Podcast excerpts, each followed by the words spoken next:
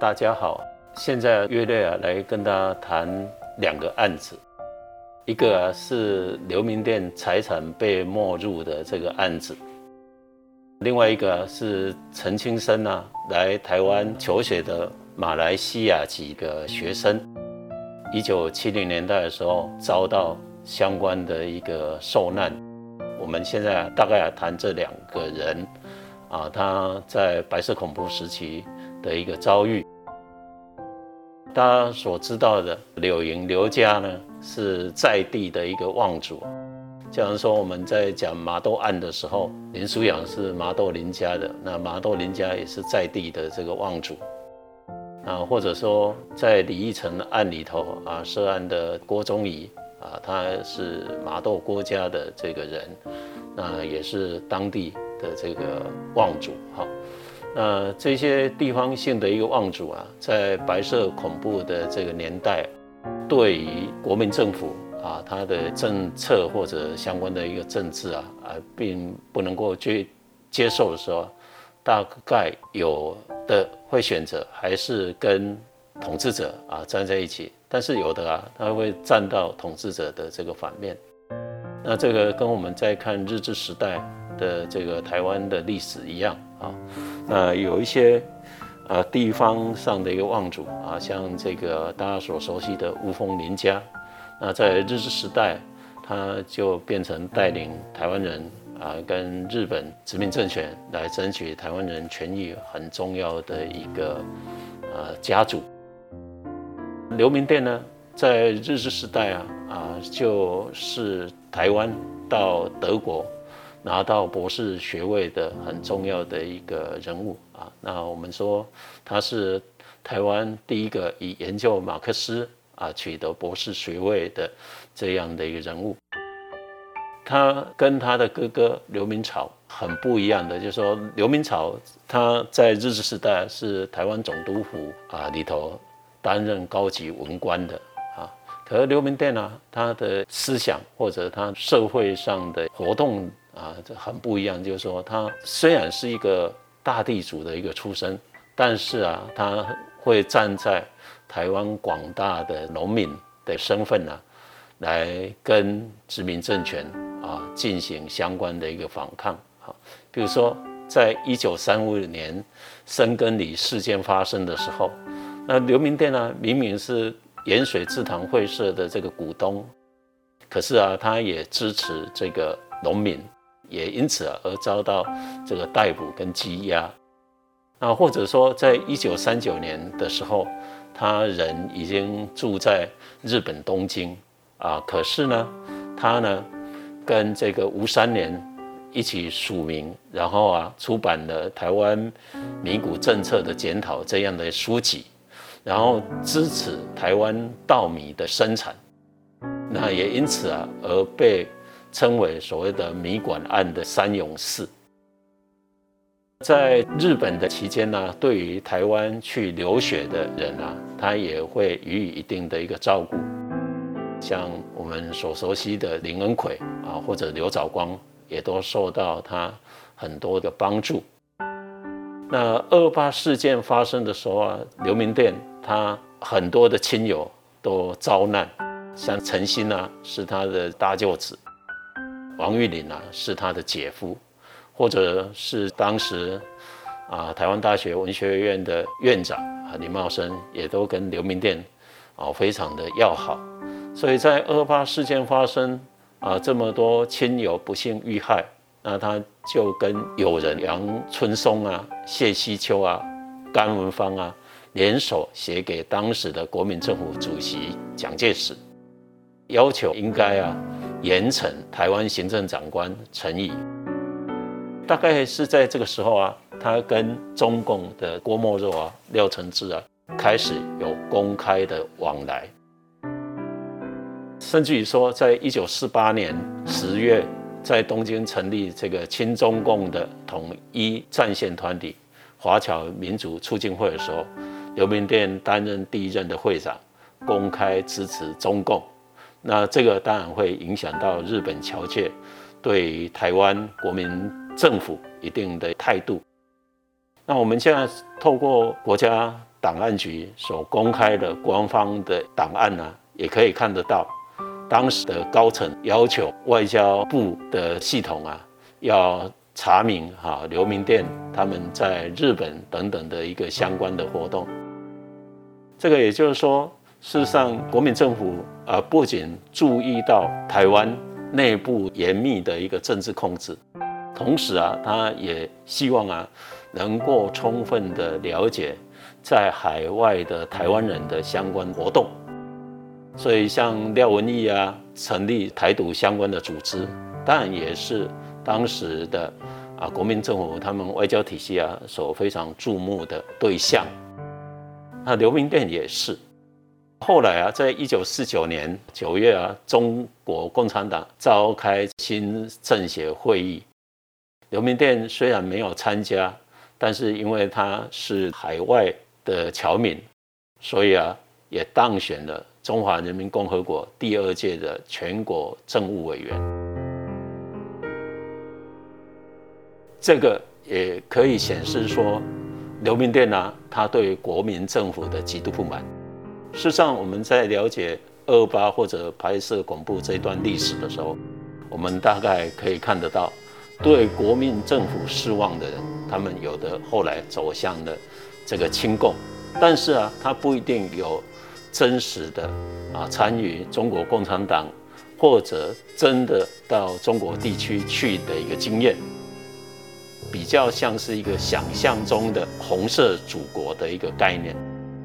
那另外啊，有一批人呢啊，对国民政府的一个失望啊，他就走向了台湾独立运动的这样的一条路线。那我们可以从现在相关的资料看到，有这么样不同的一个未来国家想象的表达。刘明殿呢，比较是一个亲共的一个身份。在一九五七年一月一号的时候啊，刘明殿就以所谓的政协的名义啊，在东京的《华侨汇报》啊发表他对在日本侨胞的一个希望啊的这样的一篇文章。里头啊提出了解放台湾的言论，那这个讯息啊就回报到台湾来，成了他以非法颠覆政府而着手实行的一个证据，以至于啊一九五八年九月二十六日的时候，在刘明殿缺席的情况下，然后警总啊军法处就裁定啊单独没收刘明殿的全部财产。刘明殿被没收的财产，就包含了我们现在啊，在现在的柳园区图书馆旁边所看到的遗址介绍牌，所介绍的当时柳园地区非常重要地标，也是一个豪华的一个建筑，就是八角羊肉。刘明殿被没收的财产到底有多少呢？我们可以从现在官方的档案资料啊，可以看得到。啊，就是说，这个当时啊，国防部啊，或者台湾警备总部啊，他们就行文啊，到各县市政府，要求县市政府啊，去查核啊刘明店名下的财产。一般我们会想说啊，刘明店啊，他不是台南柳营人吗？那他的财产不是都在台南县啊柳营等等地区而已哈？事实上不然。好，我们从现在官方的档案资料。可以看得到，当时的彰化县政府行文啊，给彰化县辖下的各个乡镇，要求他们去查报有没有刘明店的相关的财产。除了这一些土地资产之外，刘明店呢也有很多的股票，这些股票啊跟土地啊被没收之后啊，相关的单位啊啊就必须啊去进行变卖。土地的部分呢，还牵涉到佃农的一个问题。啊，因为佃农的一个租约啊，虽然已经早就实施过三七五减租哈，但是啊，还是有一些土地啊啊没有获得一定解决哈，所以我们可以看得到啊，这个股票啊变卖，然后土地啊慢慢被释出。那从现在我们可以看到的相关的一个统计资料呢，它被。拍卖啊，或者变卖的这个股票啊、土地的价值啊，大概有将近啊，当时台币六百万左右。以当时来讲是非常大的一笔数字。如果用我们现在市值来看，那是可能是几十亿的资产了。这一些被变卖、拍卖之后的土地啊、股票啊，统计之后啊，啊，这个相关的单位啊，还能够啊啊分配到啊奖金。一个是一九五五年所实施的啊戒严时期相关减数匪谍案件的一个奖金办法。另外一个部分呢，就是警备总部内部啊，也定有这个办理减数匪谍案件的奖金分配办法。刘明殿当然他亲共，然后主张台湾的一个言论啊，然后被没收相关财产。但是我们从官方相关的档案资料啊，大概也可以看到，有一些被没入财产的，他可能是被罗织的。那甚至于啊，也可能因为这个相关的办案人员为了争取优渥的一个奖金，而构陷罗织啊相关的一个人物。为了处理刘明店的财产，当时啊组织了刘明店财产处理委员会。后来在奖金的一个分配上啊，国防部决议分配啊，总共啊有三十六万。三千多元，一小条会的一个会议决议啊啊，警备总部啊大概分得三分之二，台湾省警务处啊分得三分之一。在一九六九年三月五号啊，警备总部啊警务处去领后啊，任务啊才算结束。所以刘明店财产没入案呢，在当时整个政府体系啊，可以说花了大概将近十一年左右的时间。才完成这个工作，这个也是我们可以看得到的，就是说，呃，这个奖金制度啊，对于相关的办案人员啊，他的引诱的一个地方了。在海外的台湾人的活动啊，被国民政府啊所注视，来台湾的这些海外人士。